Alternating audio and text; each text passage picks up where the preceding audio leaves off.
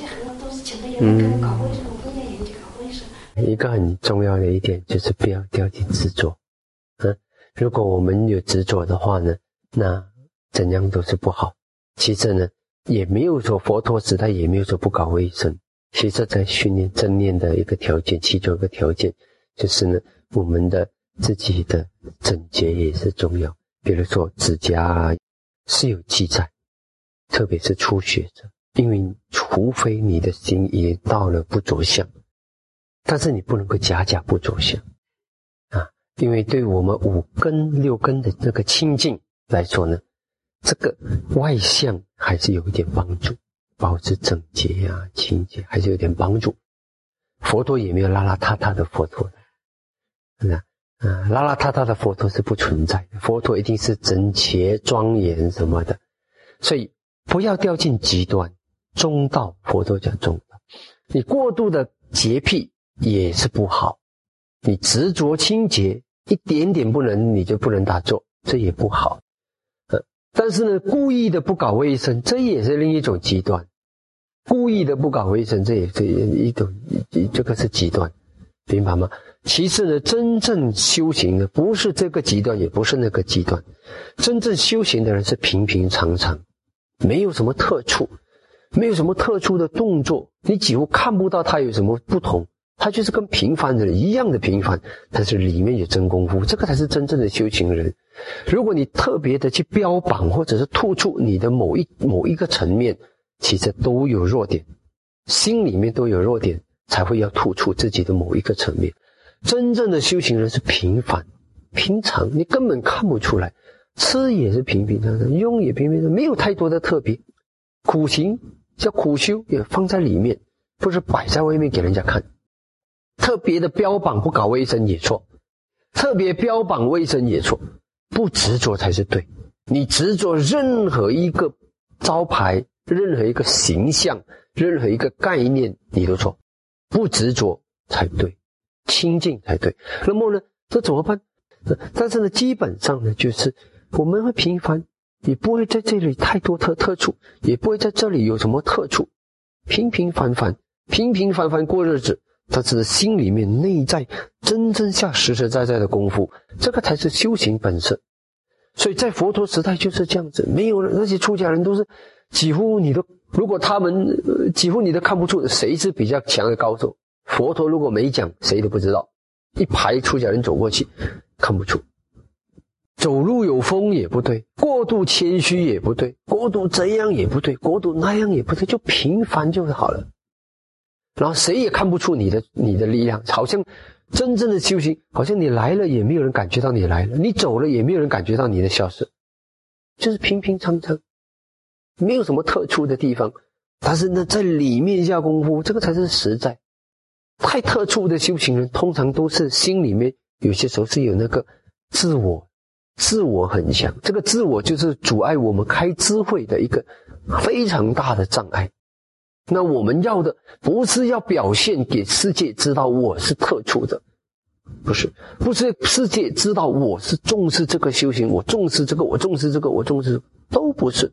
最好这个世界没看到我，我静静的做，但是也不是刻意的去躲，也不是刻意的，任何东西都不不需要的，我就是做平平常常，躲也不需要。你的相机对着我，我也这样子，我也不会刻意的跑在你相机镜头里面，不需要，就是这样子，平平常常，也没有刻意的逃避，也没有刻意的不要，也没有刻意的要，来也这样，去也这样，没有牵挂。没有挂碍，这个才是洒脱自在的修行的心。平平凡凡，没有刻意的要，没有刻意的不要。啊，当然，当然，如果是在就近法，就是心不善心不生起的，不让不善心升起，不善心升起，快快放掉啊，这个才是对。所以我们努力不是在形象上努力，不是在概念上努力，是在真实法上努力。什么是真实法？真实法生也生的真实法，新的真实法，新的真实法里面有很多很多的种不同的分类。简单讲就是善跟不善，一切的不善放掉，一切的善都好，但是没有执取，执取肯定是不善，执着都是不善。真正的善，它不会带给你很大的痛苦的了，不会给你很多的艰苦的，不对。所以平平凡凡，就是不用太特别。吃饭平平凡凡的吃饭，睡觉平平凡凡的睡觉。不要坚持这个，不要坚持那个，但是在法上不动摇啊，这个才是关键。你的善法不动摇，但是呢，很柔顺的，明白吗？这是很重要的。没有一个自我真正的修行要成就，就一直要放掉那个自我，放放到无我啊，你的修行就成了。放到无我，你的修行就成。嗯，我跟你讲一个例子。嗯，曾经有一个人，他喜欢朴素的形象，他要让大家都觉得他很朴素，所以他穿的衣服呢，不要漂亮的，不要光鲜的，不要多的色彩的。然后呢，他就为了去，他去找他的衣服的时候呢，一间商场到一间商场去找，找到这个太好看了，可是不符。哎，好，为了他的那个朴素的形象，他可以花了一整天都在找衣服。嗯，然后呢，一点不顺他，他就大怒了，很生气了。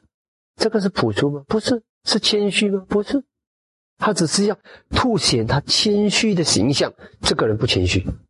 他要凸显他朴素的形象，他根本的心都不朴素。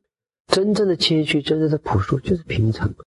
你给我住皇宫，我宫廷这样的房子，我也住宫廷这样的房子，不需要把这个房子弄破一个洞，然后呢来我的朴素，我住的房子是有洞的，不需要，不需要把这些房子搞得破破烂烂，也不需要把这些地方弄得肮肮脏脏才是好的修行人，不是，平平凡凡。不卫生的东西会对我们健康不好，我们就把它整理一下。东西摆的有条理，比较容易找，就摆的有条理一下。但是不是为了要给人家知道我有条理，不是要给人家知道我很清洁，只是这个东西不卫生了嘛，摸一下，扫一下，就是这样，明白吗？呃，不要走进任何一种极端，中道。佛陀讲，享受娱乐、放纵娱乐，这是一个极端，低下的。很俗的，折磨自己的苦行是另一种极端，这两种极端都是没有智慧的。然后呢，因为佛陀如来证悟了知玛吉玛巴提巴达中道，因为他找到了中道，然后他成佛。这中道是什么？正见、正思维、正语、正业、正命、正精进、正念、正定，八正道、八圣道，很简单的。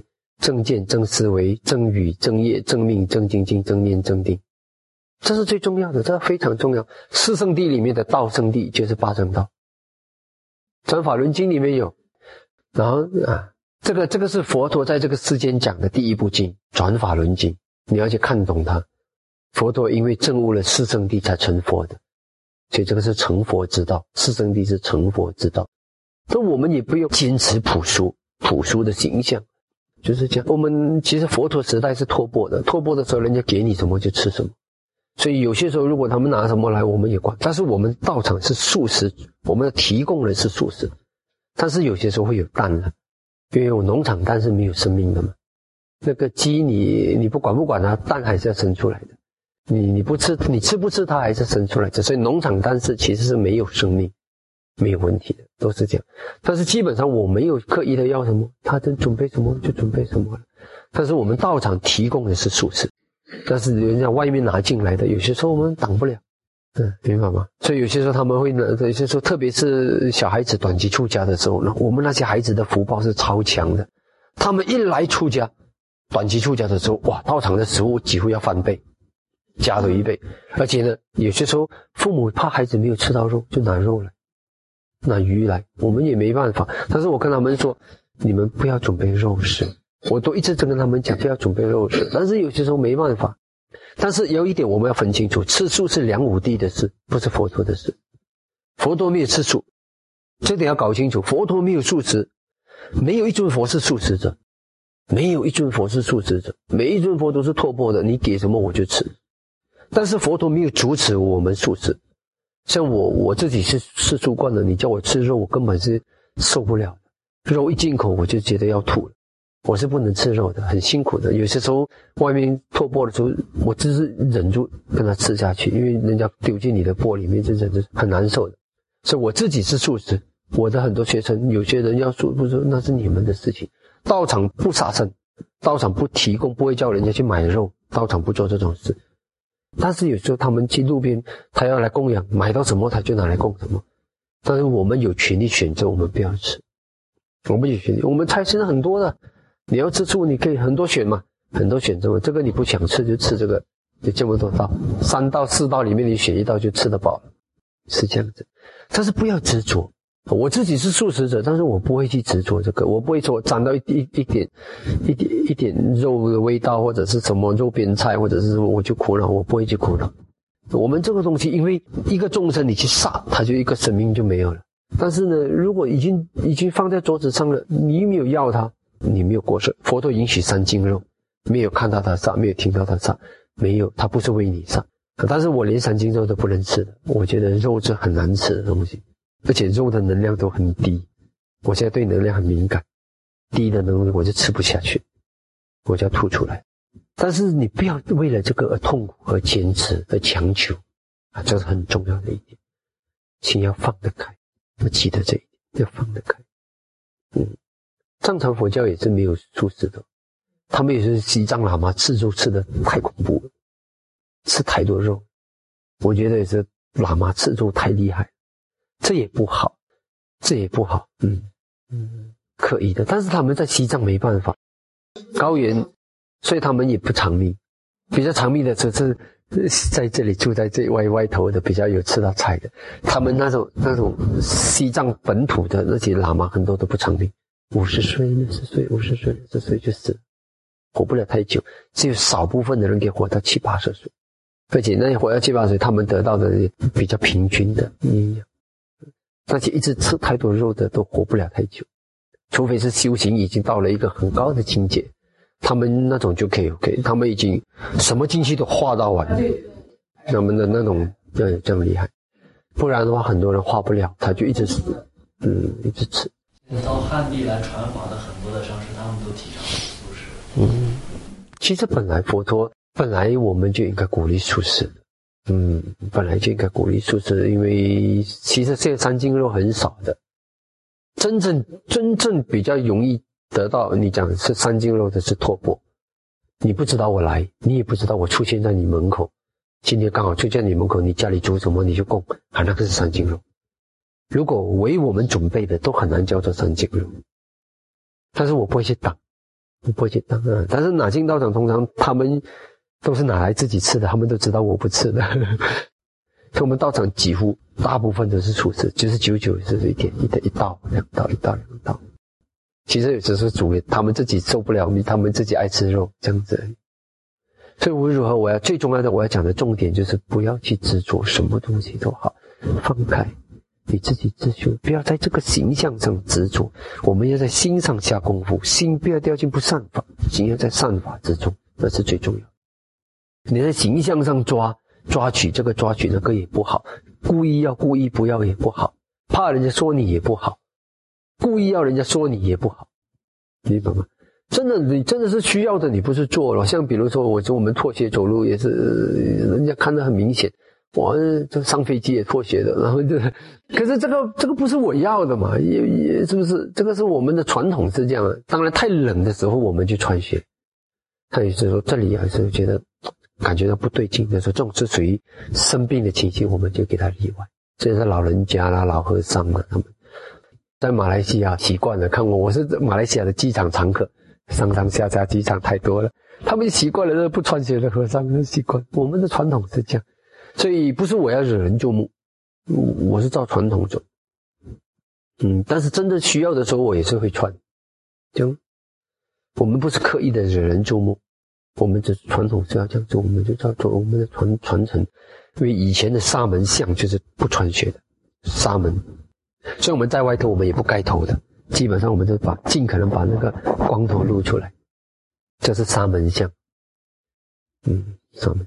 所以佛陀们这个是我们传统，变成你不会去跟俗人一起，它也是有在现代这个时代这个做法也是有一个作用，因为现在已经有一些人。他，呃，今天穿着袈裟，等下还有光头。然后我今天去讨钱，在马来西亚也有一些外外国来的和尚，那么也是假和尚，去讨钱，讨了过后呢，晚上呢，只要把一个帽子戴上去，然后呢，晚上就去夜总会，有啊，啊，有这样子的古镜，以前就常常有假和尚出现。后来自从我们特别常常的去托钵，常常去托钵，托钵的时候，大家给钱，哎，钱我们不拿，给钱钱我们不拿，我们不辞经营。所以这样子的话，就没有一种滥用啊或者不好的。出家人的心也单纯，也不用去想太多，呃，不会去开始算账目啊，多少钱啦，怎么啊，就不会这样复杂了，会想太多，是这样。但是佛陀允许，是你要一张机票嘛？你要机票，你啊，那时你就跟护持的近人讲一声，这个是佛陀允许。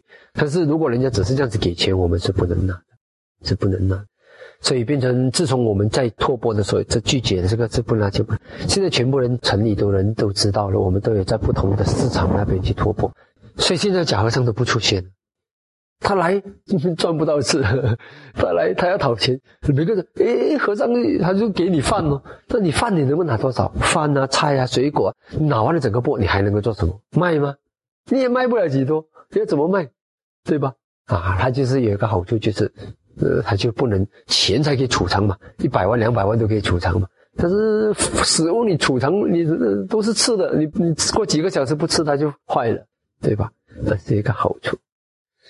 所以就是这样，但是我们不要去过度的执取，嗯，这些东西就是来这样子去，什么东西什么善法也好，不要让它成为一种问题，不要让好的东西成为一个你的问题。当我们的药成了我们的病因，我们就医不好。你吃的药本能给你给你病，这个还有得救吗？没得救了。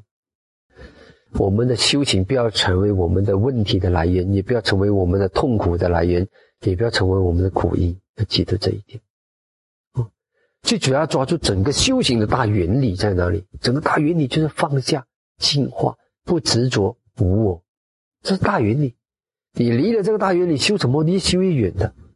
你要掌握到大原理在哪里，修行才有用，修头陀行才有用。不然修头陀行，比如说有些人修头陀，一种头陀行叫做是住森林，这是佛教的可允许的苦行了。但是我们不叫苦行，我们叫头陀。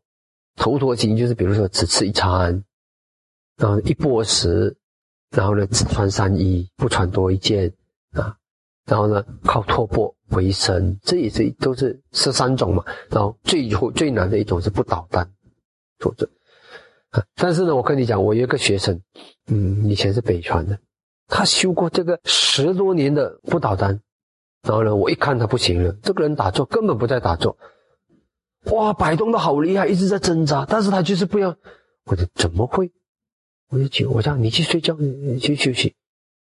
后来他逼得紧了，他才讲出来，他其实他是不倒单，而且在讲的虽然说他好像是。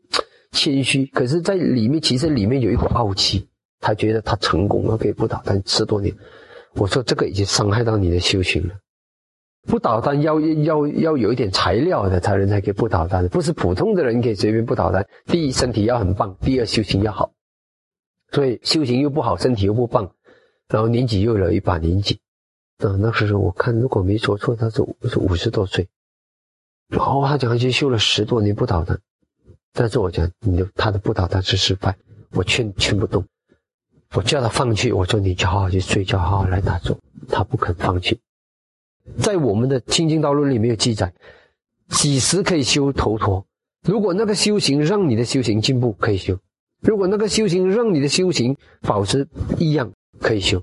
但是如果那个东西你做了，你的修行退步，不可以修。但是他已经失去了这个头陀心的原则。然后只是为了要不倒单，为了不倒他，可是每一天打坐这样子，我说这个完了，结果一直修不成。不倒单又如何？你修不成，我也修过不倒单八个月，可是我不倒单是第三季的，有三个等级，不靠墙完全不靠墙的是最高等级，然后坐着有有靠背的椅子的第二个等级，然后还有扶手的是第三个等级，我是有扶手的，坐在那个睡椅那边天天这样子做，啊，八个月。八个月后来，我在我在帕奥的时候，帕奥禅师，他他们有一天发现到哦，我我跑到森林里面去睡，他们他们发现到，哎，怎么他的文网下面没有床，就只有一个椅子，然后他们就怀疑了，那你你睡哪里？追问我，那我讲没有啦，睡这个椅子，啊，就不行，因为我那时候我的修行卡这了嘛，不能进步。然后泡禅师下一个指示，停掉这个，等以后有一天你到了某一个层次的时候，我允许你就修回不倒，但现在不可以。那我们师傅一句话就是令下如山，没有跟师傅顶的，这个不能顶。师傅教你做，他有他的智慧，你还跟师傅顶，你就是师傅了，那就还要师傅做什么？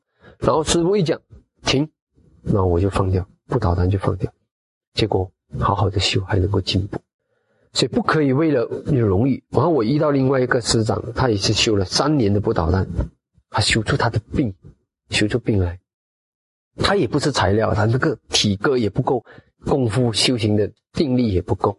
他坚持，只是坚持，硬硬的坚持。然后呢，也是同样的，也是我的戒指，叫他停，你的波涛他不能，这个东西已经伤害到你的修行，伤害到你的健康，他不。后来他没有修成，他就离开了，没有修成就离开了，因为重严重的病，很严重的病，几乎搞到连出家生命都保不住。所以这个是很重要的一点，我们要有智慧。我做这个目的何在？我一定要做了，要能够达到那个好的目的。违背我的目的的，我还为了形象、为了面子、为了尊严而做，那是没智慧，那个是为了自我巩固我们的私心和自我，只有离道越离越远，不可以。最重要，一定要达到净化的效果。我们修行一定要达到净化的效果。嗯，这个要知道，这个是很重要。修行一定要明白你的目的，你不明白你的目的，这样修盲修下劣是很危险的，要知道这一点。